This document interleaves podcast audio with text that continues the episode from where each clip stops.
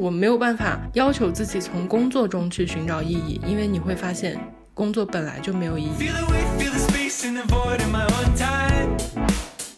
做一件事情的时候，那个风险它可以被计算，但是我们不能知道我们能够明确的获得什么。对对对，因为当我们的工作接近于自由选择而不是必须时，去商品化就可以达到一个去无产阶级化的水平了。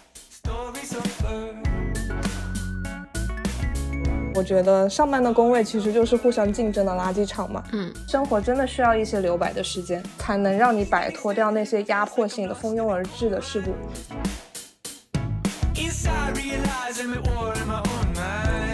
嗨，大家好，我是精力满满的 ENFJ，陷入困待期，偶尔也会需要充电的无敌贤宝。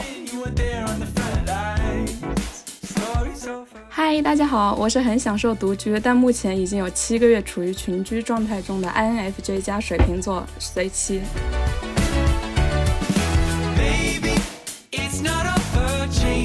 Hello，大家好，我是一个说话比较没有逻辑、感受至上的 INFJ，我是大宁聊聊的主播，也是 B 站跟小红书的视频 UP 主大宁。今天其实是一期串台节目，对的。然后我刚刚才发现，呃，原来大宁和随七竟然是同一型的人格呀！对对对对，所以就感觉我也才知道，真的很巧。对，就莫名的很契合。这型 INFJ 其实还蛮稀有的耶，就是作为 MBTI 的稀有人群来说，嗯，我目前遇到的人中是第一次碰到同一型的人格哦，真的吗？真的吗？真的真的，好巧哦，那就非常感谢两位的邀请。以前大宁给我的感觉就是正能量满满，然后我会在他的 Vlog 里面感受到轻松，但是好像最近大宁是不是也感觉到生活已经陷入到了一点点的混乱？嗯，是这样子的，因为我发现我之前其实一直在厦门工作，也是去年还是前年的时候才回来家乡这边工作。在家乡这边的工作是一个我全新的没有面对过的一个状态，现在就是我的主业嘛，但是我还要去平衡一下我自己的一些自媒体呀、播客呀、视频方面的各个副业。那你就会发现这两个工作它有很大的矛盾，就在于自媒体它需要我的创造力，我需要去不断的产出新鲜的内容，那我的主业呢又不断在抹杀我的创造力，它需要把你的所有的思维、所有的想法都框定到一个模式里面去，然后这个时候我就会觉得啊，我被两边都拉扯着，就情绪变得非常的不好。对，然后也是拍了视频跟大家来讲我的一个困境呀，我心理状态的一个变化。对，上班哪有不疯的呀？对，真的，当代人工作的时候的精神状态好像都不太好。对，是的，因为我是在呃，我现在的主业本职工作其实是在综合办公室来打工。那不管是在任何的呃职场的哪个部分，我觉得综合办公室都是那种非常非常非常难干的，因为你在综合办公室里面打杂，就是明明啥事儿都要干，但是老板还觉得你们都无事儿可干，嗯，就觉得你们很闲，但其实我们都知道自己被一些很杂很琐碎的东西给牵绊着。然后我自己观察到，我觉得我自己现在的工作，第一个就是它是一个没有民主、只有集中制的地方，就是一个人掌握了生杀大权，然后那种高度的集中制就会导致我刚刚说的，就是创造力会丧失，因为一点点你觉得新鲜的，想要把它放进来的东西，都会被认为不合格、不合规。你我们的规则里面没有这样子的，你不能把你自己的主观能动性带到现在的这份工作里来。我们需要的是一个高度模式化的统一的一个东西，你就要在这个框里面，就是嗯，不自觉的就会陷入到模式化、刻板的那种工作的思维里面。还有一个，我觉得就是那种就是形式主义非常的泛滥。嗯，我为什么会觉得嗯自己被疯狂的内耗呢？就是我觉得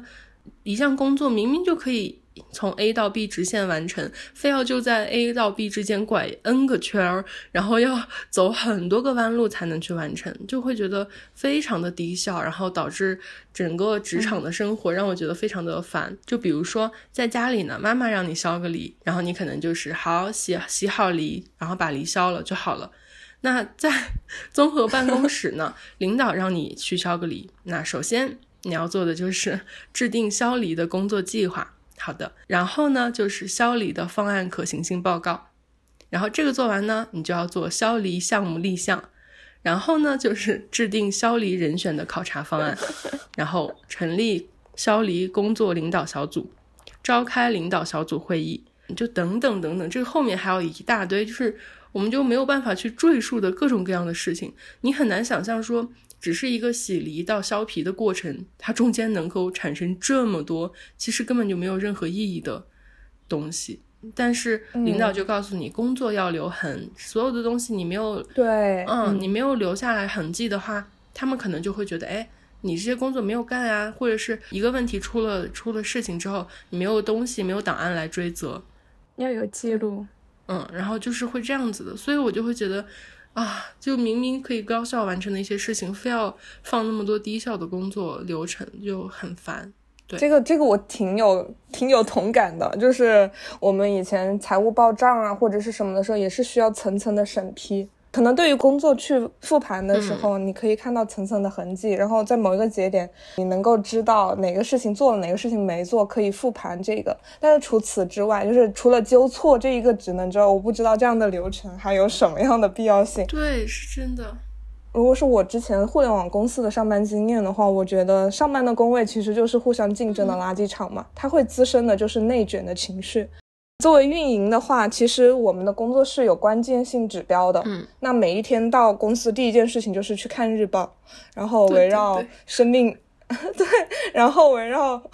用户的生命周期去拉新、去活跃、去转化、去留存、去做优化嘛。我们所做的每一个动作，其实只有一个目的，就是去把那个数值拉高。大家都是以结果导向。我们这个项目组不仅要去跟市面上其他的竞品去做竞争，然后还要去跟自己内部的同一个体系下的其他的项目去竞争，就会卷天卷地卷自己，反而跟内部竞争更是头破血流，这就引起了一个非常恶性的一个循环，而且用户他也会被教育到。只以价格为目的嘛，嗯，就是哪个便宜去买哪个。对，市场整个都是会陷入到一个非常病态的一个状态之中。然后另外一方面就是自己跟自己卷，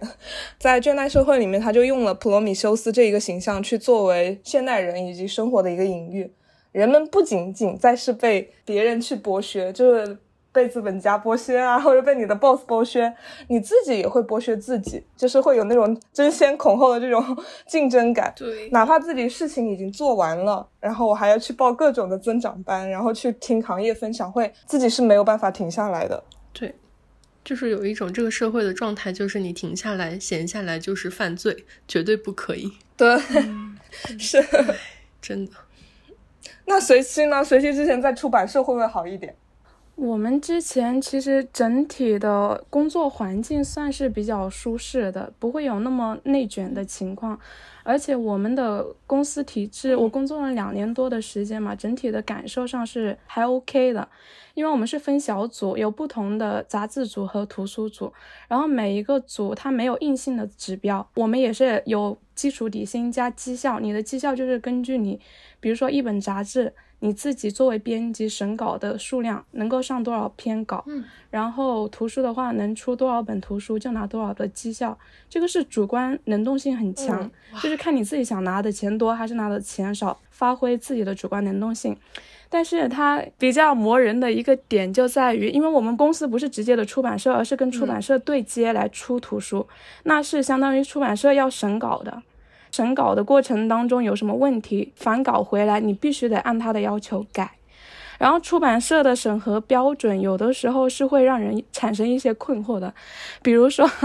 之前我有一本书，然后嗯，他是男女主，一个是东北人，一个是台湾人。然后那一篇稿子整个的过程当中就改的非常的痛苦，他会揪的特别的细，很多敏感的东西或者非敏感的东西全部都不能用。我印象最深刻的一个比较离谱的点就是男主的朋友跟他说了一句“你妈妈怎么怎么怎么样”，就是大概这个意思。但是他的妈妈只用了一个“妈”字，所以就是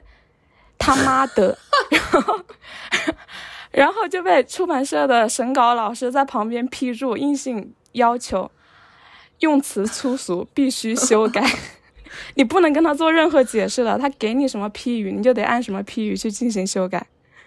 然后才会给你过那个书号。那我想问一下，他最后是怎么样怎么样改过的呀？就是他妈妈的吗？加了一个妈字，他妈妈的。好的，好的。我真的太离谱了，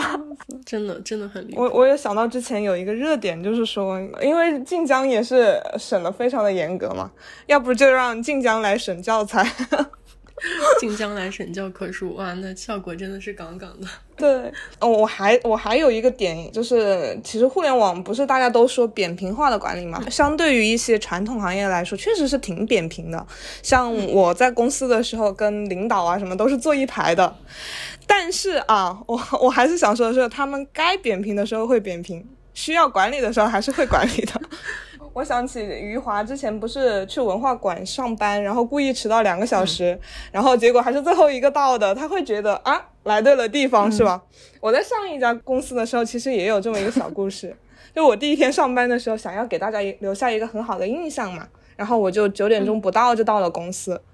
然后非常局促，就只有我一个人到了，我一个人等等等等等，哦，等到十点以后，慢慢的陆陆续续开始来人了。然后十一点半、十一点四十的样子吧，还有二十分钟不到就吃中饭休息的时间。好，leader 到了，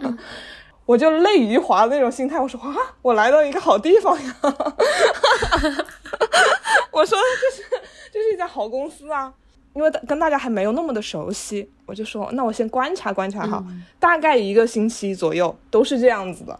但是也没人通知我呀，就说你可以晚一点到啊，或者什么样，没有人通知我，所以我就忍不住好奇，我就私下问了 leader，我说，哎，我们早上是不是不需要打卡呀？或者是是不是有什么弹性制度？弹性上班？我们 leader 说，嗯，你怎么会这么问啊？我就把我的观察说给他听了，结果他就说，只有部门 leader 可以早上不用打卡呀，到点就可以下班。至于其他人的话，嗯，你反映的这个情况我知道了，然后这个知道了的结果就体现在下一周一的时候啊，早上九点大家到的齐齐整整，我的妈呀，一家人到的齐齐整整，就是州官放火不许百姓点灯。对我们公司其实是没有那个文化馆的优待的，嗯，反而都是很鲜明的一个等级制度，所以说真的就是该管理的时候还是会管理。对，就表面上扁平的很呢，但是管理起来的时候，嗯嗯，等级制度就很明显了。是的，嗯，之前的公司也是一人制嘛，就是大 boss 集中 管理一切。对，那这种确实会面临一个，就是像我之前也遇到过，还挺离谱的，我觉得挺离谱的一个事情。我们也是，就是。嗯，大 boss 的集权制嘛，然后他之前就是很多事情随他的心情来定，甚至对于公司的整个发展不一定有任何的益处。比如说，我印象非常深刻的是，我们老板他之前干过一件很奇葩的事情，他让我们考《弟子规》，然后考不过是要扣工资的，嗯，而且是。而且是他会给你发一个小册子，你得先背熟，可能就是给你一周的时间，然后之后每一组分批次进考场考试。当时考试时间正好临近中秋，然后我们公司群里面给的中秋祝福语是：中秋熟读《弟子规》。佳节更美，月更圆。然后中秋的那个假期公告也是，上周领了月饼的同事们还没有领《弟子规》的话，可以来前台领取。我的天呐，好离谱呀！这个读《弟子规》对你本职工作也没有任何的意义呀。会去出试卷来考大家吗？还要进考场？我的妈！啊，对，有有试卷的，就是选择题，还有那个填空题。有没有考过然后被处罚的吗？没有，没有，没有，大家都有带小抄。所以我就感觉，好像我们在职场中就会面临到很多你没有办法去选择的，尤其是你没有办法选择你会遇到什么样傻逼的领导。主要是他跟本职工作真的没有任何的关系，毫无意义。嗯，对呀，对，真的毫无意义，全凭老板喜欢。对的，但是感觉好像我们好像应该都是工作了这一段时间之后，然后才会有慢慢这样的体会。我感觉刚进职场是不是还不一样啊？对呀，其实我这样想想的话，我们刚刚进入职场的时候，我不知道大家是不是啊？我当时是非常亢奋的，完全是一个 all in 的状态去投入，把工作当成自己的事业去经营的那种。但是为啥到后面其实会磨灭掉这些热情啊？大家有没有想过这个问题？嗯，你说到这个，我就发现，嗯，就前两天还有朋友跟我留言，他说，嗯，他很喜欢我在刚做视频，因为我我做视频开始的那个阶段，其实就是大四毕业的时候，我想说啊，拍一下视频来记录一下我在厦大的这个最后的毕业的时光嘛，我就把它拍成了视频，然后就一直坚持到现在。就会发现我在做视频的这个过程中，我很巧的就是用影像的这个方式来记录了我从学生到初入职场，然后再到现在有一点点像是职场老油条的这样子的这个状态，所以我就很明显的能从视频里面就感觉到。那个粉丝朋友也跟我说，他说他很喜欢我在刚进职场的时候那种很精力旺盛、很向上的那个状态。因为当时我在视频里面也跟大家说，感觉初入职场的我们就很像在升级打怪一样，你会一关一关的往前进，然后一关一关的去打掉你面前那个怪物，然后不断的提升自己的等级，就有一种很酣畅淋漓的感觉。所以就是刚进入职场就觉得哇，好厉害，好积极，就是初生牛犊不怕虎的那种。经历跟状态，那到现在呢，我就觉得，嗯，就是我没有办法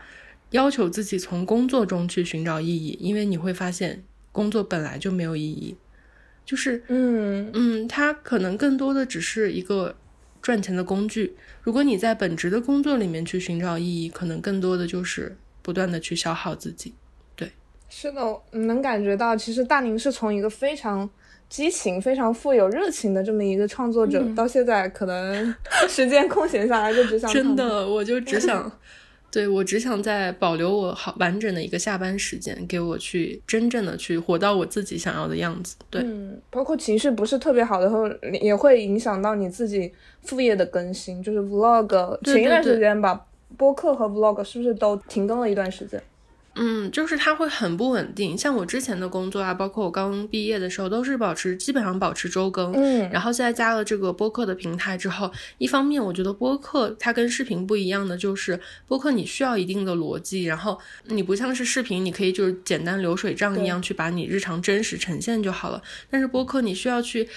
调整你的语言逻辑，你需要去真的去创造一些内容出来嘛？所以我觉得，嗯，一方面我这么需要一个创造力，然后另一方面又被主业给抹平创造力，就会让我觉得就是刚才聊过的，嗯，很挣扎、很难受，陷入到很抑郁的情绪。嗯，所以其实你的创造力和生命力都大打折扣了。对我之前还听说，嗯，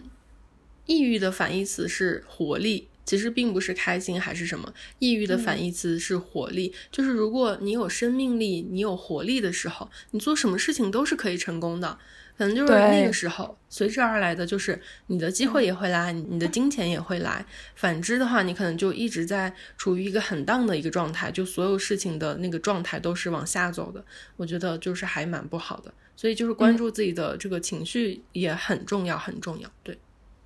是的，其实你工作久了，慢慢的会形成一个思维固化，然后丧失一些创作力嘛。因为创作本身其实是火花四溅的，一道荧光带闪电的那种，而且创作的本身是没有对错的，但是职场法则却有明确的标准，你必须要做出成绩，对吧？或者是你做一个事情，你一定要有目标去作为导向，所以这样子的评判标准之下。慢慢很多事情，其实，在你脑子里面迸发出来那一刻，你就自己会有个初步的判断，这个事情在规定的这个范围内能不能做。久而久之，其实灵感就会变成一滩死水嘛，就慢慢的会非常的依赖于经验主义。我过去是怎么做的，然后达到一个什么效果，我能不能复制？嗯，等等等等，就是很多创造的新鲜的东西就被自己抹杀掉了。对，嗯，对对对，你说到经验主义这个，我也觉得，就是我觉得不管我们现在的。啊，你现在在做什么工作？我觉得哈，就是现在就是我们大部分的工作，它都是在抹灭你的创造力的，因为我们整体的社会它都是在追求效率之上。嗯，你需要把每套工作的逻辑给理顺，然后形成一个可以快速推进的流程跟模式。嗯，SOP 嘛，对你这种形成流程跟模式的这个过程，它本来就是消灭多样性、保持统一性的一个一一项工程嘛。就是我会渐渐的发现，不管之前我是在大公司做品牌营销，就它是一个非常需要你创造力、非常需要你灵感的东西。但是我会发现它的结果其实都是一样的。你现在手上的这个项目，你现在包装出来的一个产品，作为一个商品去销售，然后它最终需要的就是销量。对，那你它的目的都是一样的，所以它只需要你快速的去完成这个结果。如果你最后这个销量没有很好的话，你前期所做的所有的努力，嗯，你包括你品牌的包装、你自己的创意、你的想法、你任何关于广告的构思都是没有用的。对对对。然后你就会发现，你所有创造的东西，它都是没有意义的，变成了一个虚幻的泡沫，就随着你的销量消失掉了。就它会让我的创造，让我的灵感变得完全没有意义。就会慢慢的消失掉那种去想要火花四溅的那个热情，对，就我就会觉得说，你无论做什么事情，好像它最终都会陷入到一个模式里面，然后你都是以那个结果为导向的，就是感觉整个社会大家都是为了高效，为了功绩，为了更好的去产出，变成了一个模式化的社会，你只用把自己套进去就好了，用那一套完整的逻辑去做，任何人都可以达到那个目的。就是个体会变得完全不重要了，对，就像是一条流水线上面的螺丝钉吧，任何位置、任何地方都是固定的，然后你这个人是可以被所有的人替代的，你没有任何的不可替代性。替代，对。其实对于公司、对于项目来说的话，这样是合理的，就是因为流水线、生产线嘛。但是，其实对于人来说，那么你也是 A 螺丝钉，你也是 B 螺丝钉，你们两个中间找不到差异性，就是创造就是在这个时间被抹杀掉了，对。对，你们都变成了一群大白菜，我就觉得这好像就形成那个脑袋那个画面，就会觉得很恐怖。就是整个社会都变成了一群大白菜，然后 A 跟 B 没有任何的区别。你一定要消灭自己的个体性，你才能够追求利益的最大化。效率的最大化，所以在社会现代性的这个过程中，就像马克思韦伯提出来的嘛，现在工具理性大行其道，甚至于有点压过了价值理性。他所谓的工具理性，就是人的行为现在比较受追求功利的动机来驱使嘛，追求事物的最大功效。但是价值理性是反的，它是需要我们去注重行为本身所代表的价值，然后强调人的情感和精神价值。我想到我之前工作的时候，不是要审稿嘛，最开始的时候也。也是很有热情的，因为你每天的工作就是从邮箱里面，然后选出质量不错的稿子，再给你的 leader 去审核，就相当于我们是组员是初审，然后再过一道终审，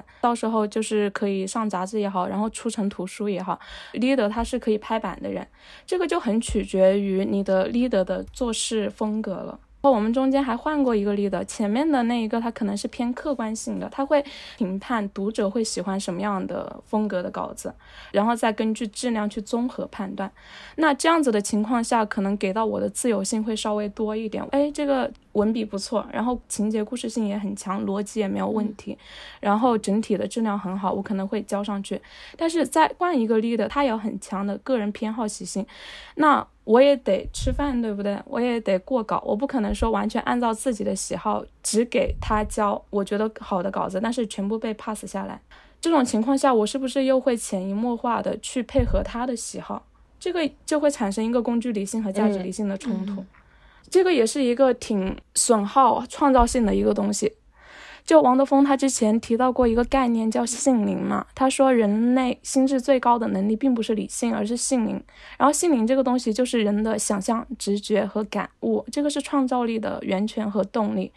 因为一个人如果他光有严密的理性思考能力的话，并不能创造出什么。就是创造，它需要你有伟大的直觉、宏大的想象、深切的感悟，就敢想敢做。它之所以高于理性逻辑，是因为心灵是靠艺术来保存和滋养的，比如说绘画啊、音乐啊，然后诗歌。在这个演讲当中，王德峰他还举了一个非常具体的例子，他说艺术作品是怎么创造出来的呢？是不是靠低级的感性？当然可能会有一点，假如你看到了一处很美丽的风景。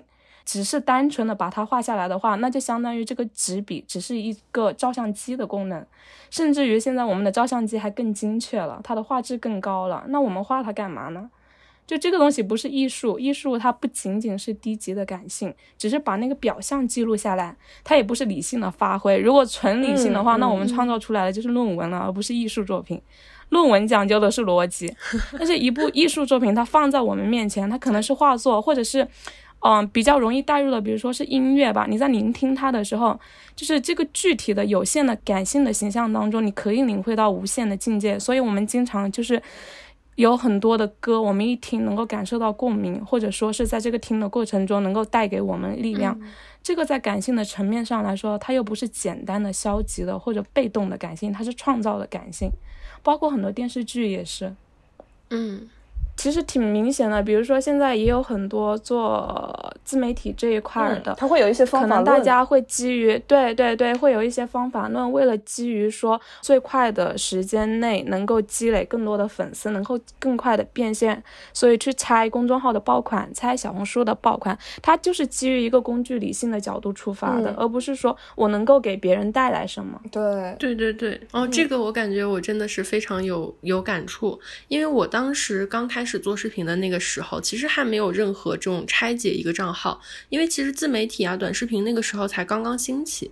就是大概一七年的时候吧，那个时候其实还没有短视频，其实就是 B 站的这个视频才刚刚兴起。就是纵观那个时候的 B 站吧，我就觉得整个就非常的有灵性，就大家都会很有创造力，然后你会发现各种各样的分区里面，然后大家都是多样性很足，就是大家都是在野蛮生长的那个阶段，其实大家没有一套模式，没有一套如何如何能够吸引大家去点击，然后能够增加播放量的这么一套叙事来说的话，其实大家都是。啊，自由！你能感觉到大家很自由，那个时候是很有生命力的，因为你可以创造任何你想创造的东西，然后你的整个的世界都是宽广自由的。那现在呢，过渡到了这个短视频的阶段之后，你需要注意的就是你的两秒的这个什么留存率，然后五秒的什么什么点击率呀，等等等等，你会发现就是所有的视频你创造的这个东西，它都会框在一个那些数据里面，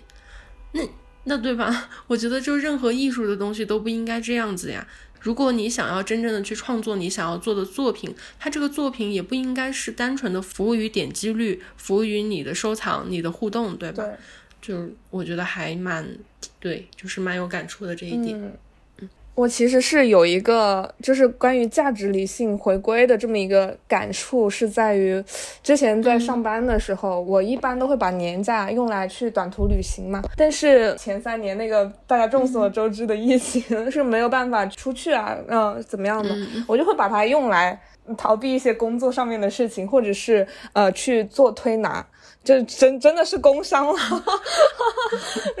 天呐，现在这好可怕呀！然后是在一个下午吧，我从保健医院出来的时候，那个时候才不到五点半嘛，有一些下班的人流。然后我走在逆行的方向的时候，就看到天边非常漂亮的云彩，街边有一棵柳树发出了芽，然然后还有一些小鸟欢快的鸣叫声哈，我当时是浑身上下非常松快的，当时就想。这才是生活呀，对。然后这个可能真的是在我工具理性的日程中是一个非常短暂的留白。后来我从全职工作中跳脱出来以后，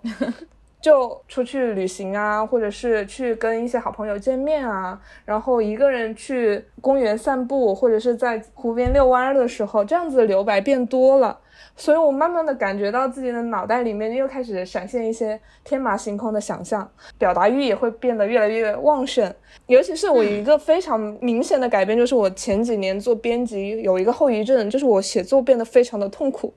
我我任何文字类的产出都会让我非常的滞涩，就是我的文笔是很滞涩的一个状态。明白。但是现在也有在慢慢的变好的一个迹象，我认为这个就可能是一个价值理性逐步回归的一个特点吧，一个一个表征。对对，那我感觉如果要让我的价值理性回归的话，也许就是 我自己觉得啊，就是每次就是带薪蹲坑或者是茶水间摸鱼的时候，我的创造力就会非常的爆棚，而且。我发现有一个点，就是刚跟你刚刚分享的那个从保健院出来的那个观察很像的，就是我每一次就就是在下午的时候去茶水间或者去卫生间的时候，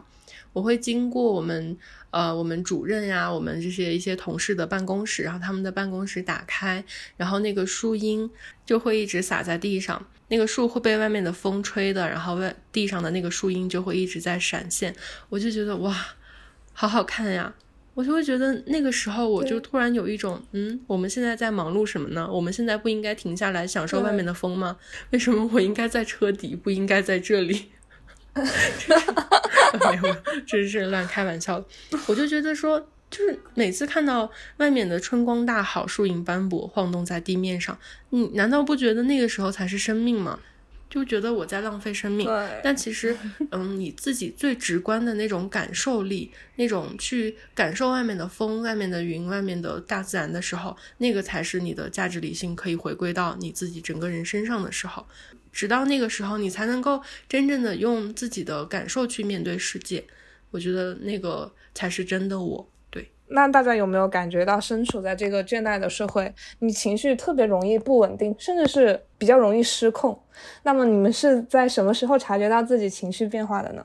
嗯，如果是我的话，那就是当我发现我没有办法再以一个 妆容精致的女生出现在职场上当一个白领的时候，因为我发现我之前啊刚开始上班的时候，嗯，或者刚来到这个地方工作的时候，我就觉得我每天都是笑嘻嘻的，然后嗯化着这个简单的妆，对吧？然后就是每天至少要把自己打扮得干干净净，然后很清爽。对于我自己达到我自己的这个出门要求的时候，我再出去。但是现在呢，我就发现我不再化妆了，然后我也不再就是想要去搭配衣服了，就是我对自己的整个人都没有要求的时候，我发现这个时候我好像。我的情绪就不是很稳定了，因为我妈还有我同事都会跟我说，就觉得我刚开始的时候都是很笑嘻嘻的，然后每天哼着歌呀，然后来上班啊。然后我同事还说，哎，怎么，嗯，我们这儿来了一个这么可爱的小姑娘，就觉得心情都很好。结果这两天她跟我说，哎，你最近怎么了？怎么这么沧桑？我的妈呀！我觉得用沧桑这个词儿来形容我，我就觉得还蛮。就是蛮不容易听到的，就是我觉得我整个状态都不对了，就是我不再想要以一个崭新的面貌去面对这一天，去创造属于我自己的最新鲜的东西了。那个时候我的状态就不行，就完全不行，我自己可以察觉到。嗯，对。那之前我有听听到过一个非常有意思的，就互联网创造出来的一个词叫做“泪丑”，就 是之前就是别人说泪丑，对，完全就是这样子的。上班的人就不会有好看的东西，不是有上班一年前、上班一年后那种对比嘛？之前网络上也有很多人发这种。对，我的话，我是当别人问我毕业之后想干什么，我不能马上答出来的时候，我发现我对我的未来开始感到不确定了。因为我之前是一个活在未来的人，算是我，我很喜欢制定目标，然后我把我的目标定设定在那的话，我就会向着那个目标，心无旁骛的往前走。大学毕业的时候，我就在计划攒钱出来读书。那个时候，我知道我想找什么样的工作，我就会去找。然后工作到什么程度，我该出来了。那个时候最开始是想来韩国这边学编剧嘛，目标设定的是社会学，所以到这这个轨迹都是还是在我的把控范围之内的。结果当我冲到这边来之后，我发现在一个全然语言陌生的环境当中，我要去进行文字创作是几乎不可能的。还有一个原因是，当时要进行一个生活和学习上面的平衡，因为有一个超出计划范围之内的东西，我以为我可以就是一边工作。完全的把握好我的学业，但是后来我发现，学习要占掉就是生活中大部分的精力的情况下，你是没有办法再去进行长时间的体力劳作的。不是一个父母在支持的东西，又没有办法跟家里人开口的时候，这个时候陷入了一个很大的情绪焦虑当中。嗯，现在回过头来想，为什么没有办法那么理所应当的跟父母开口？有个很大的原因，也是因为父母他。是更侧重于工具理性的，他要知道，他如果真的对你投入这么多的话，他能不能够在短时间内收回这些回报？可能研究生毕业、博士毕业之后，我在做我自己喜欢做的事情的同时，我能不能够给他们的付出回馈以最大的经济上面的回报？这个我没办法给出明确的答案。正好最近在看那个吉登斯的现代性和自我认同嘛，他在这个书里面也有提到，其实我们现在是生活在一个风险文化当中的，所以为什么现代的人在现代性这个社会环境下会感到焦虑不安，并不是说我们生活在风险文化中的艰辛意味着我们的日常生活会比以前的生活更加的不安全，社会当中有什么不稳定因素？不是的，这种艰辛它体现在我们会进行风险估算。然后这个风险估算本身就会产生焦虑，因为风险，我们做一件事情的时候，那个风险它可以被计算，虽然不会特别的精确，但是我们会知道，就是我们会损失些什么，但是我们不能知道我们能够明确的获得什么。对，这个对现在和未来所做的事情能够获得什么的信心，跟风险估算产生的不安全感之间没有那么明确的界限。如果前者它不能让本人产生非常激动。和兴奋感的话，那就很容易产生焦虑。所以像吉登斯他说的，就是在这个风险的时候，我要估算我自己留学的成本。这个时候没有人给我兜底的话，我在这个过程中我要花的钱啊。包括身边的朋友，他也会说嘛，你花了这么多钱，你毕业之后这个成本你怎么去收回来？这个就是一个风险估算，这个东西是没有办法去计算的。我只能知道说这是我想做的事情，自己从来没有后悔过，那我继续心无旁骛的去做，可能就只能让自己不被这些声音所去动摇，只能让自己对自己的价值产生很大的自信，才能去慢慢的消解掉这个东西。嗯。那所以说，其实还是会陷入到一种焦虑的情绪里面，天天都在为怎么 平衡生活这件事情去发愁。嗯，然后另外一方面就是你听到别人嘛，就是整个环境对于你的影响，包括其他身边的人对你的这些评价，或者他们这种看似关怀，但实际上会让人倍感焦虑的这种疑问，也会让你自己持续的在这个焦虑之中。嗯。在我身上的话，其实我会觉得应该是注意力越来越分散了，越来越难以集中。我最能够感觉到自己身体的变化就是越来越乏力，没有精神。我很难专心专注的做一件事情，哪怕我每一天把自己的日程表和计划都已经做得满满当当，已经做得很详细了，但是就会被无数的消息或者是信息截断，我的效率，工作效率非常的低。然后还有另外一个特点就是失眠，因为我本身是一个 会很早起的人，我二十岁出头的时候就已经是老年人的作息了，对。但是现在的话还更加加重了，因为我晚上也睡不着了，而且浅眠睡就是特别容易惊醒，打个雷也能醒，然后别人敲个门也行，那个楼上的人打小孩啊，或者是互相吵骂的声音也能让我惊醒。所以我经常就会跟随七说，我好像已经进化掉了睡眠，我已经成仙了，奶奶般的睡眠。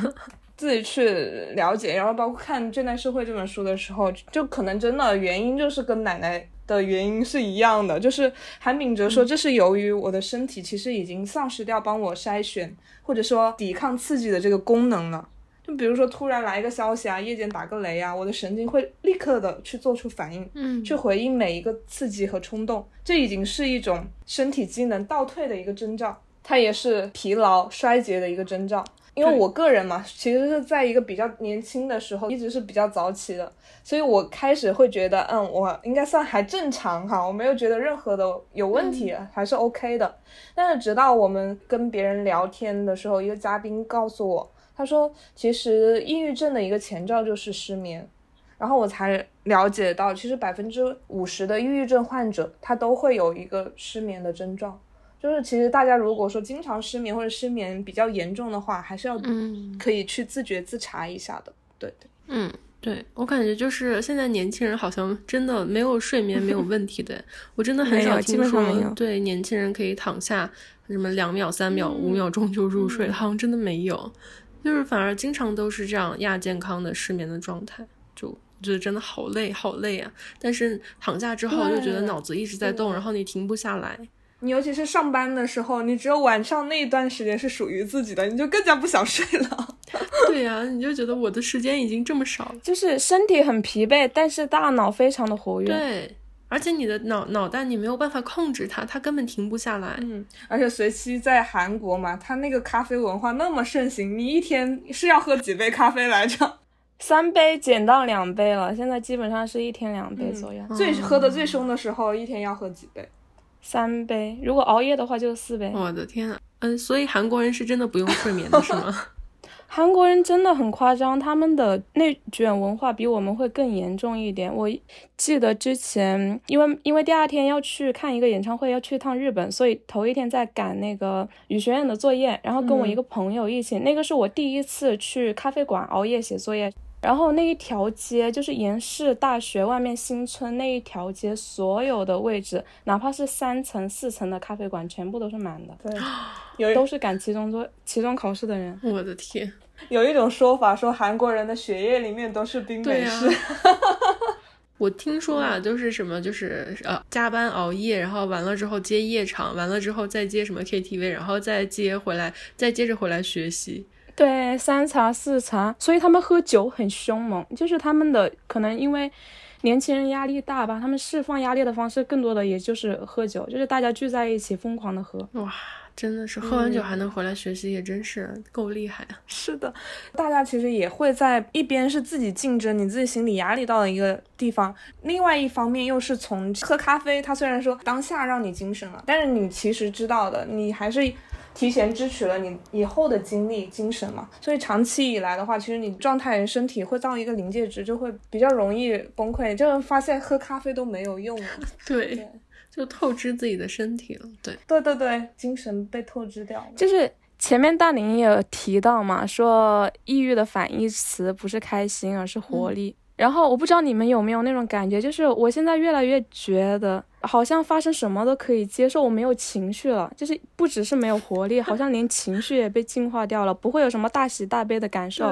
不管别人说什么或者发生了什么事情，我第一时间就是。哦，愣一下可能会愣一下，然后下一秒就会说服自己去接受，好像没什么大不了的，就这样吧，OK 吧，毁灭吧，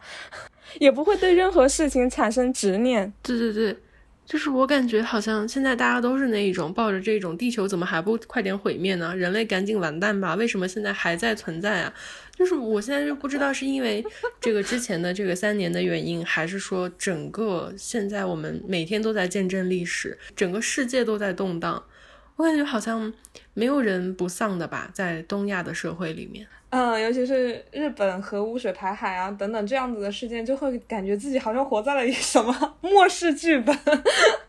就是你个人对于前几十年的一个基础认知都有一个巨大的颠覆。对，从疫情，然后到俄乌战争嘛，然后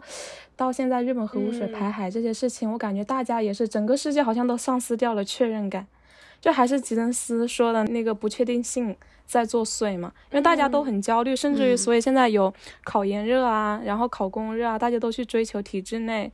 考编，嗯对，好像这条路是比较稳定的。但是我今天哎，还是前两天在听那个放学以后他们那期播客嘛，他们有一期就是那个喜欢的工作真的存在吗那一期，我就是反复的在听。我听到它里面有一句话，就是跟我们刚刚说的还有点就是相似。他说整个世界都在动荡，那你自己要做的就是比它还要更动荡，然后你才能够保持相对静止。如果你只是追求单一方面你这一方的稳定，那世界在动荡，那你就会完全被。动荡的世界给压垮，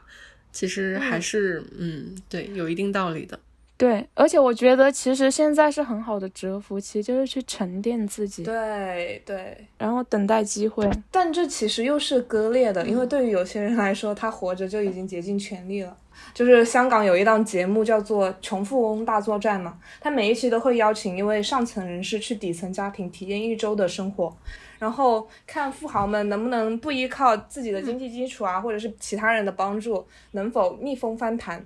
然后有一期我印象很深刻的是体验环卫工人，早上六点的时候就要开始打扫，八点半之前要清理完十个垃圾桶。中午休息的时候想去吃个便当，就发现最便宜的也要二十多，因为是在香港哈。他每天的生活费是完全无力支撑于他的交通和食宿的费用的。对于他们来说，最重要的问题其实是解决下一餐。所以在生存都无法得到保障的情况下，他怎么会去计划下个星期、明年、将来会怎么样？所以说，他其实在这个倦怠社会中，就是有这么相当体谅的一部分人吧，他是很难做自己的调整的。嗯，对。而且在这种背景下，人就很容易躁，并且。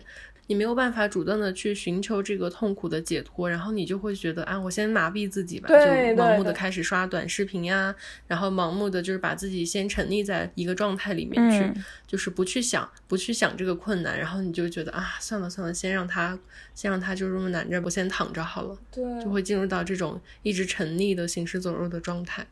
对，但是我还是想说，就是向下的自由还是不是自由的，就是但凡你能够找到一点点喘息的机会，还是要努力向上，就是把自己解救于这样子的泥沼之中。对，就是你千万不能，千万不能，就是一定把自己真的当成一具尸体，就躺在那边儿。对对。这种氛围下，其实也很容易滋生单一的价值观，还有及时行乐的享乐主义。之前看到过一个话题的探讨，是说为什么我们的上一辈其实是更善于储蓄的，但是到了我们这一辈更讲究说活在当下，然后尽量的去多多的投资自己，就是满足自己的需求。但是有的时候，它很容易走向一个。走偏的地方在哪里呢？就是那个投资自己投资的全部都是外在的表现形式，对你的外物，而不是嗯，对对对对对。然后再加上，因为现在受到就是资本主义消费陷阱的一个裹挟嘛，很多的时候，如果就像我们前面说喝咖啡会透支未来的健康一样，很多时候我们把现有的能够抓到手上的一些经济资本全部都提前得消耗掉了。那有可能透支的是未来的生活质量。那 你说到这个，我想到了，不知道大家有没有听过一些播客是讲中产的？虽然我是无产阶级，但是我我也觉得很好奇中产他们会怎么样啊？那个结论是说，其实中产反而是在这个阶段最容易面临危机的。因为投资现在投资标的也不好嘛，然后像一些对中信信托之前还爆雷啊，然后房地产也不好啊，就是房地产现在不好到一些土木工程专业的学生都已经毕业以后找不到工作了，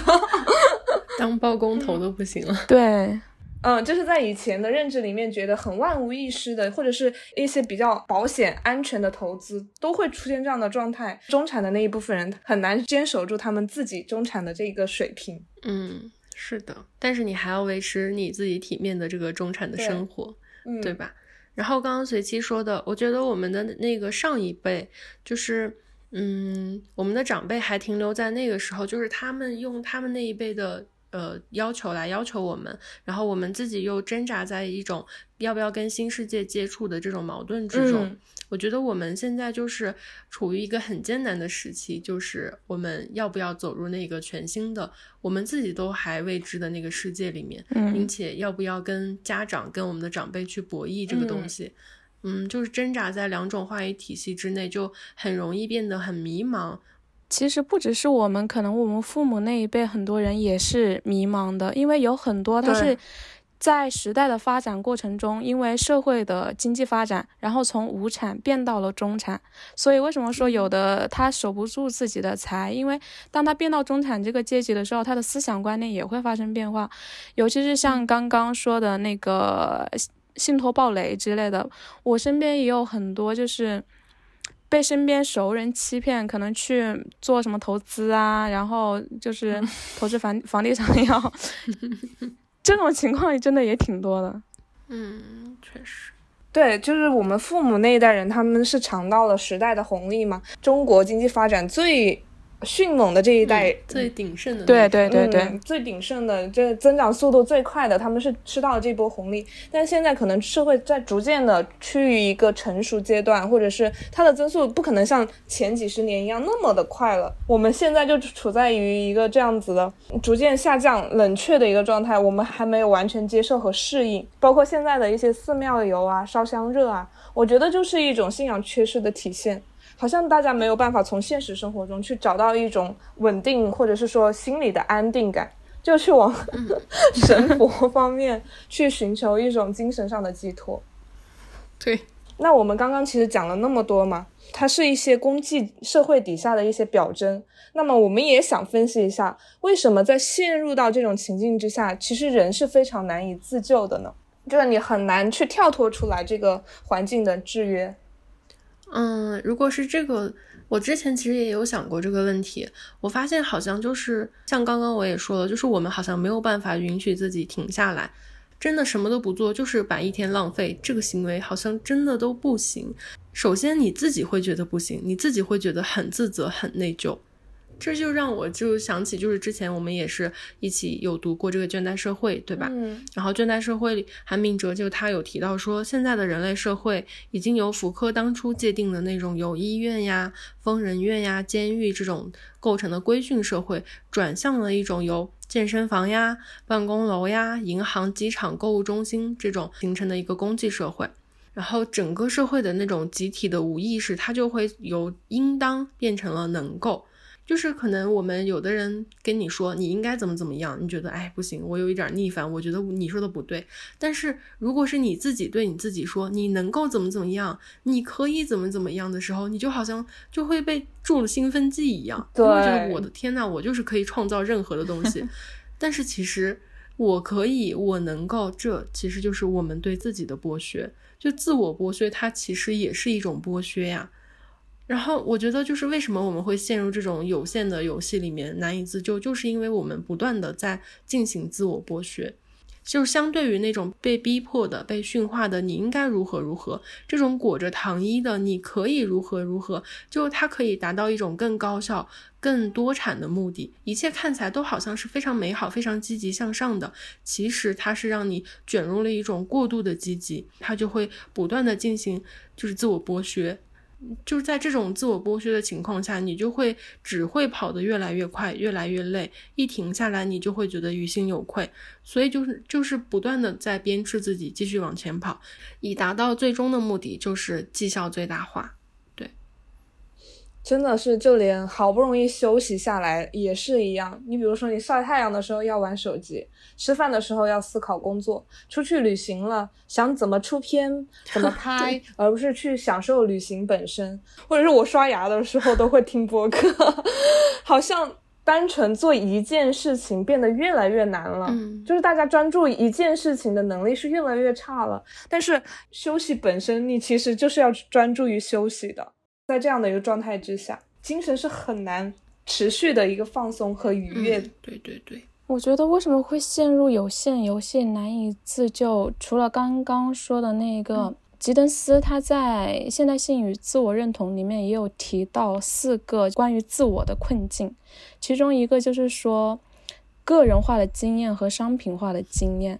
个人化经验就是让我们能够在现代性的生活中，让自我规划也拥有了可能性嘛，我们都能够去规划自己的生活了，这个是前现代社会没有的东西。然后商品化经验就是让自我规划也成为了商品化的一环，就是自我规划可以被理解为对梦寐以求的商品的占有嘛，或者是人为设计的某种生活方式的追求。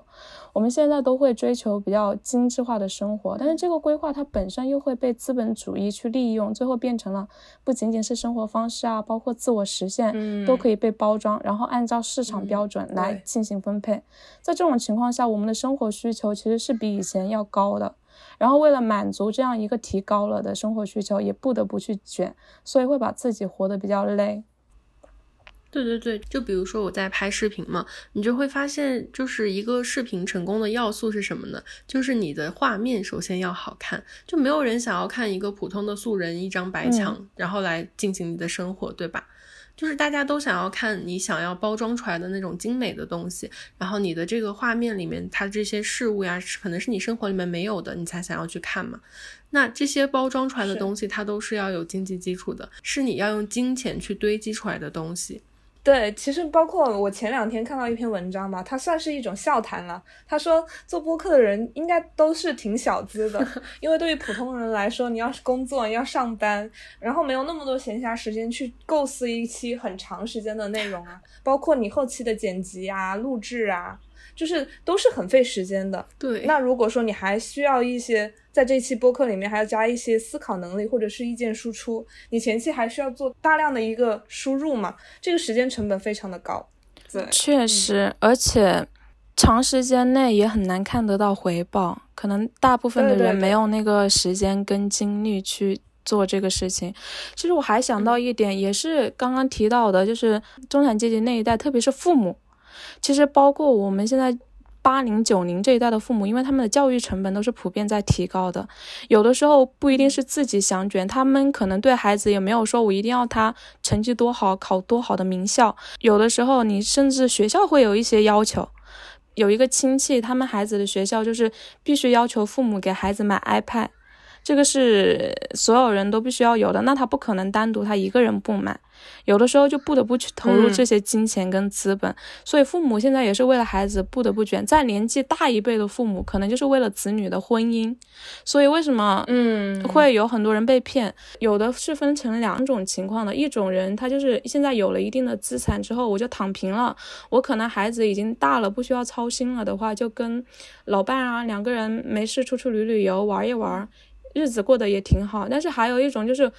儿女的婚姻大事，在他们看来是一个必要的责任。嗯，那这个事情还没有完成的情况下，我是没有办法休息的。我可能就是我身上有钱，我也不会单纯的放着。我想着，哎，怎么样能够让他生更多的钱，就去投资啊，怎么样来来为孩子以后的嫁妆啊，或者是彩礼啊、房车做准备。对呀，我们中国人都一生都在追求什么呀？都是为了给别人的生活创造便利性。我的天呐，就为啥我我就感觉现在我们好像大家都是为了自己想要达到的那个生活，给别人给自己的小孩创造的那个生活，一直去卷自己，一直去卷自己的同事，然后卷别人啊，等等等等。而且我们也会有一种错觉吧，就是刚刚学期也说到的消费主义嘛，就是广告里面经常会播的，身边的人也都会有的，那我是不是应该也要有？因为我第一家公司其实是一个奢侈品电商，然后我们天天打交道的都是一些奢侈品嘛，是一些大牌子。我们办公室有个同事就坐我旁边哈，他卡里面余额只有八千块钱了，而且是处在一个即将要离职的状态下，他还要花七千多去买一个巴黎世家的机车包。对对对，就是你说他真的需要一个包去装他的东西吗？可能只是想要品牌和广告给他带来的那种价值感和那种富裕感吧，但是那个又确实是很虚无的、不实用的。嗯，然后我还想补充的就是，人为什么难以跳脱出来这个有限游戏的制约，在人性上面也可以得到体现。一个就是损失厌恶。就是人们在面对同样数量的收益和损失的时候，其实损失会让他更加的难受。可能很多人都讨厌上班，但是又不得不上班，因为每个月会有固定的一笔工资、一笔收入啊，这个收入其实就是一种激励了。就是类似于农场主和伙计的关系，我定时定点给你投放奖励，这是一种饲养和驯化。对，久而久之，哪怕我不不想上班的人，我天天都在啊，上班好痛苦啊！好，工资发下来，我爱社会，我爱工作，我爱老板。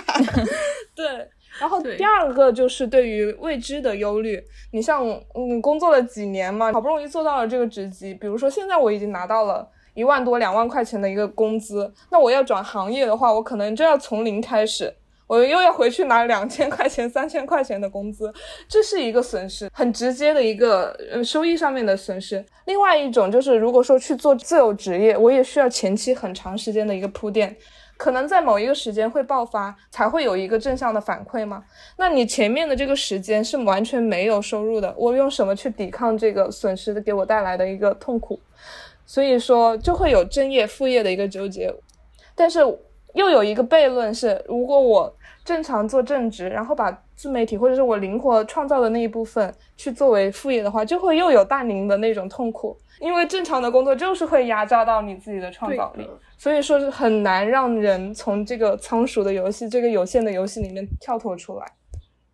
这个事情其实是可以辩证看待的。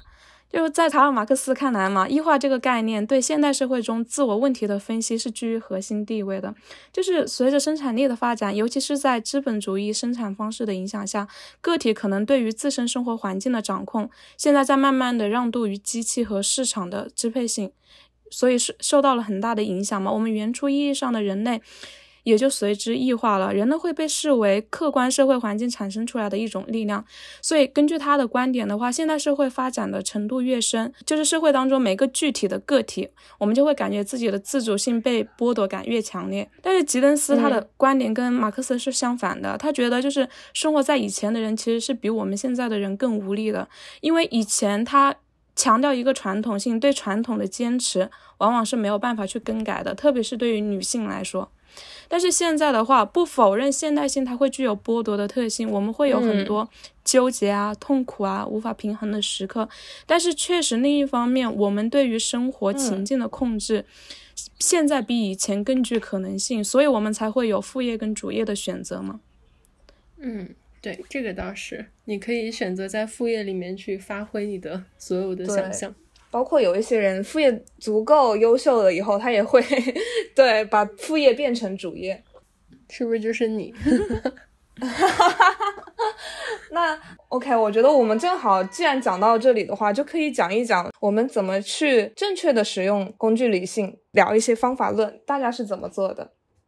嗯，那对于我自己来说，我现在身体力行的一个方法就是。可以严格的控制好自己的工作跟生活。那怎么样去控制呢？我自己的方法就是两部手机，一部就是完全的工作手机，另一部呢就是完全的生活手机。呃，工作手机呢，我所有的联系人都是跟工作方面相关的，然后我也会同时把我所有的生活的联系人完全就是不加入到我的工作号里面。那我就是工作的时候，完全就是用另一个手机在跟另一群人做。所有的纯工作方面的沟通，那同时呢，因为我还在做自媒体，我就把所有的什么同城推荐呀、可能认识的 人啊这种所有的都关掉了。我不想让任何工作方面的人来占据我，或者来看窥探我的生活，所以我就是嗯，想要把工作跟生活完全的切开。那。我自己觉得这样子还是一个可以去做的一个方法吧，就是大家可以注册这个工作手机，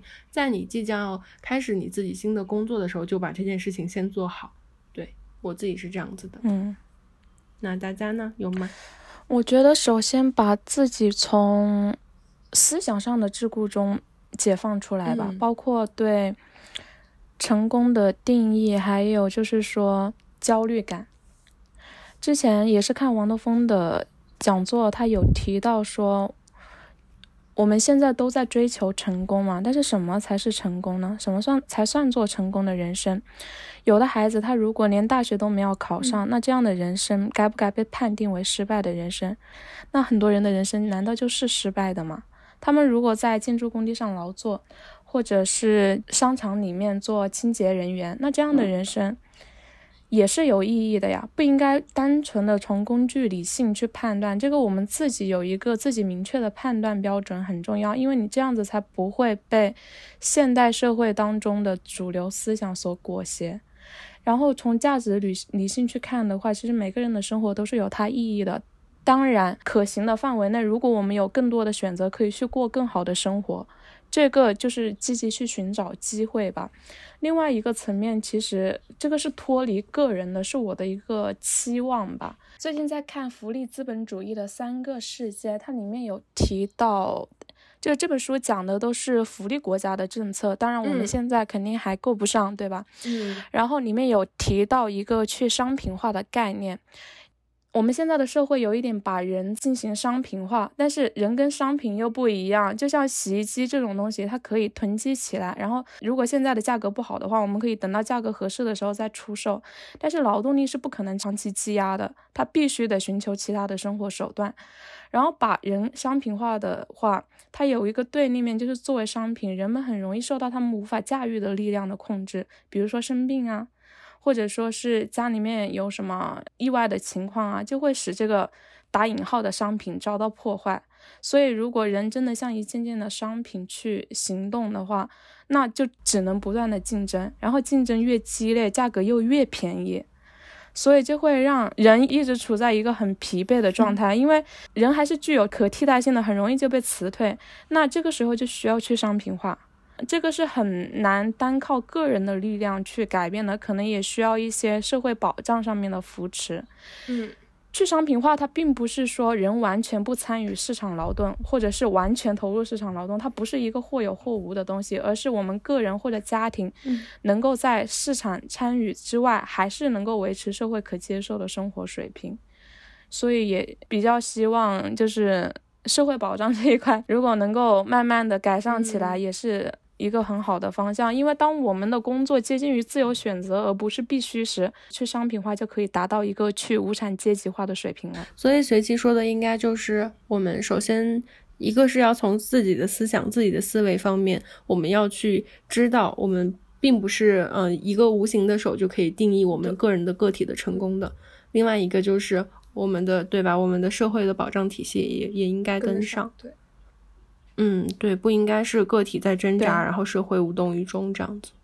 嗯。我们其实这个是呼吁，并不是指责。然后，嗯，然后我自己的经验来说的话，其实就是不要让工具去指导你的创作，让工具回到工具该在的位置上。像我之前也提到过的嘛，我会盲从一些经验主义。我在跟随期探讨播客的规划，或者是一些长远的目标的时候，我都会很习惯于依赖于我之前的经验和结果去做很多的分析表格 OKR 是吧？然后我们会规划好 之后要做的每一个步骤，大概在什么样的时间达到一个什么样的量 级。这个是我之前的一个做事风格。稻盛和夫的经营哲学中，他其实提到过长期计划的一个陷阱，就是你其实没有办法。做好每一步的规划，因为时局是在不断的变化的。你不是说闭门造车、埋头苦干，而是要用心去观察、去体会到整个世界的变化，然后再随之去做一些具体的、细致的调整。其实说起来很好笑，其实但是真的就是用真心，因为，嗯，因为自己在那个节点上能做到什么样的程度，那只能就做到什么样的程度嘛。然后发挥出当下能做到最好的样子就可以了。对，嗯，这是一个变化。对，所以其实就是你设定一个目标是更重要的，而不是把这个规划就这整条路给设定好。因为整个世界都在变，你设定的规划可能早就跟你的航向偏离了。对，是的，对，嗯，是的，尤其是做自媒体这个行业，因为你要面对。听众嘛，如果是做视频的话，面对大家还能看到你的表情，看到你的行动。然后像播客的话，他就听你的声音，所有的语言跟行为的过程中，它其实是有一个磁场在的，别人可以感受得到。所以之前我们两个经常聊的时候，也会说，其实你的听众也好，你的观众也好，他看视频或者听你的声音、看你的文字，他其实都可以感受到你的情绪，或者是你的一些想法。这个是。很奇妙的一个东西，就是也是一种链接感吧。对，就是对，也是一种链接感吧。嗯，如果不真诚的话，确实就是也很容易给别人带来不适感。对，所以就是也是在跟随期的沟通之中啊，包括自己的学习中，或者是自己的体会中，慢慢的才会把这个工具理性的这个部分放下，反而它的效果是会有一些比较惊奇的部分，就是远比我之前做规划的时候更快。包括我们上一次上了一次精选嘛，真的就是突如其来的一朵小红花的感觉，让我们一下就有一个很明显的一个进步。对，这个是挺开心的。对这个我也有感受，因为我不是自己也在做播客嘛。然后当时我也我也有一期节目，就是人不是活一辈子，而是活几个瞬间的那一期节目，它也是上了这个小宇宙的编辑精选。然后我就发现，相比于我就是把脚本定好，然后大概的框架理顺，那一期节目完全是我自由发挥，没有任何的脚本，我就是拿着手机，然后躺在床上闭着眼睛，然后就那样随便的说。但是那个时候，其实你没有任何的工具在旁边，然后你也不用参照任何的模板，然后你只是凭你自己的感受、用心，然后用情，然后用自己的声音去说出来。那个东西，大家能够听到你自己的声音是带着感情的。就那个时候的真诚，可能才是人与人之间能够搭建起最稳固的桥梁的那个东西。其实每个人都能从你的声音真正真正的那种很真切的描述中去听到你自己的真实感受。对，我觉得真诚是唯一的必杀技，是真的没错的。就是如果你真心真意的想要去跟大家去沟通，想要让大家感受到你自己的感受，那个东西才是最重要的。对，所以那个时候放下了你自己所谓的工具理性，让价值理性回归的这个过程。就是你能明显感觉到，哦，大家也是非常接受的。因为我突然想到一个不是特别恰当，但是又很有意思的例子，就是我们历史上有一些非常勤勉的帝王嘛，像雍正啊，然后像朱元璋啊，对吧？他们也想为自己的后世真的是哦流芳万世的那种感觉，但是 他们的朝代也是 固定的，该到什么时候结束就到什么时候结束。就是一个人精力再旺盛或者铺陈再多，他也是没有办法。法去预测到未来会发生什么样的事情的。所以说，真的就是让工具回到工具该去的那个位置上。呃，工具的特性应该就是像一辆自行车，需要的时候用它，它会让我们啊更快的到达我们想要去的那个地方。但是不需要的时候，就让它放在那里，随心去感受，随自己的心去创造。嗯，对对。到最后了，嗯，最终还是想要探讨一下生活的本质是什么，生活原本应该是什么样子的呢？嗯，生活，生活原本应该是北欧人的样子。哈哈哈哈哈哈！我们这精神芬兰人。精神分来人，嗯，我我也觉得是这样子。哎，每次其实我每次一听到“生活”两个字，我就会不自觉的在后面加上“意义”两个字，就好像真的是一辈子都在寻找意义的中国人。对，就是你做什么事情，好像大家都会想，哎，那这件事情的意义是什么？然后每次聊到生活这个话题的时候，我就会想，那生活的意义是什么呢？因为这个话题其实听见的次数多了，我很早很早很早小时候我就在想到底生活的意义是啥呢？然后我发现从小时候到现在，我的答案一直都没有变。生活的意义就在于体验。那生活原本也应该是就像一个大型的人生游乐场一样，嗯，我需要在里面做的就是把这个娱乐场的 这个票买成通票，就通通都体验一遍。就而不是像我们现在所所做的、所说的，就是你好像选择了一个地方，然后在这边一辈子工作到老，然后选择了一个工作，你就一直埋头苦干，干到你退休。就我好像觉得，生活原本它应该都是自由的吧，它应该是一种你可以去体验任何的事情，可以去在你想要去生活的任何一个角落去安置到你的生活，安置到你自己的想象这样子。嗯，然后我会觉得，嗯。如果可以的话，我可能想要去体验任何的事情。然后，如果也可以的话，我甚至想要说，那能不能人就不工作？我们真的去呃体验一下更自由、更广阔、更不需要考虑未来的生活，那是什么样子的呢？为什么我们现在所有人都一定要啊为着退休金、为着自己的养老而 一直在奋斗、一直在努力？而我们可能根本就活不到那个时候呢？说不定。对吧？我们退休的时候，退休年龄是什么样的？谁知道呢？可能七八十了，我们还要工作呢。等到我们退休的那个时候，吧，那可能这个有点偏题了，就是我自己，嗯，就是发散的想法。嗯，那大家觉得呢？生活应该是怎么样的？我很认同大林说的体验，但是在体验之上，我还想加一点，不一定，就是生活原本的样子，它它具有不一定性。我可能为了一想要得到一件东西，很努力，很努力，但是最后不一定能够得到它。我可能很喜欢很喜欢一个人，但是这个人不一定喜欢我。我可能对一个人很好很好，但是这个人就是做了伤害我的事情，他不一定也会像我对他好一样对我好。当我接受这些不一定之后，首先那个不确定性带来的焦虑感，就是可以在我的生活中渐渐消解掉，可以让我更加。敞开心扉，打开自己，去真的、真真实实的体验这一生的人生，就其实是一种跟自己自洽，接受外物和自己，就是外在世界和内在世界不同，所有的事情让它发生。对，然后另外一个就是不被身边的声音动摇，去做我自己想做的事情，去接受我自己生活有无数种可能性。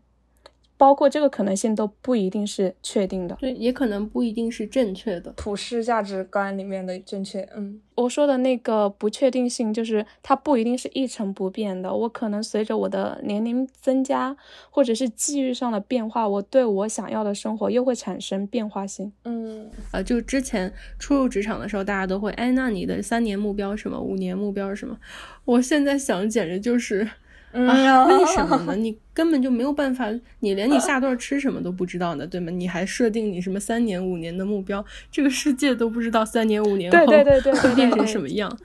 毫无意义，真的是毫无意义。你就你就去生活就好了，你不用考虑那么多，真的。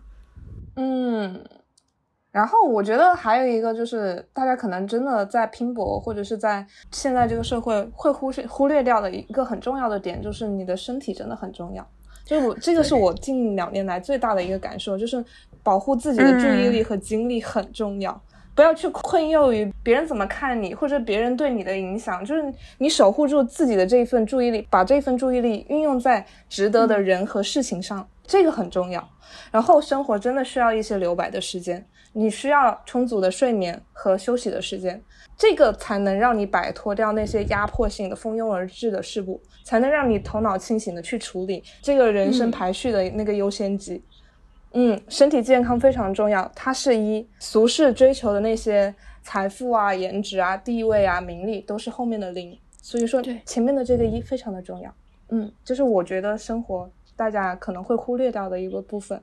另外一个问题就是大家都知道了，在现代社会中，我们面临的就是有限游戏，那怎么去玩自己的游戏呢？大家有什么想法吗？嗯，你说的这个自己的游戏，其实它就是无限的喽。它可以，嗯，对，不是现在大家在自己创造的游戏。嗯，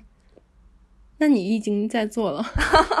对，我是，我现在已经在做了，我已经跳脱出这个有限游戏的规则，在玩自己的无限游戏了。啊，真的好羡慕呀！如果是我的话，我可能也会最终选择这样自由自在的。所谓工作不上班的这样的生活吧，嗯，我真的很讨厌那样朝九晚五，现在根本就不是朝九晚五，不知道朝八晚晚不知道几点的那种工作。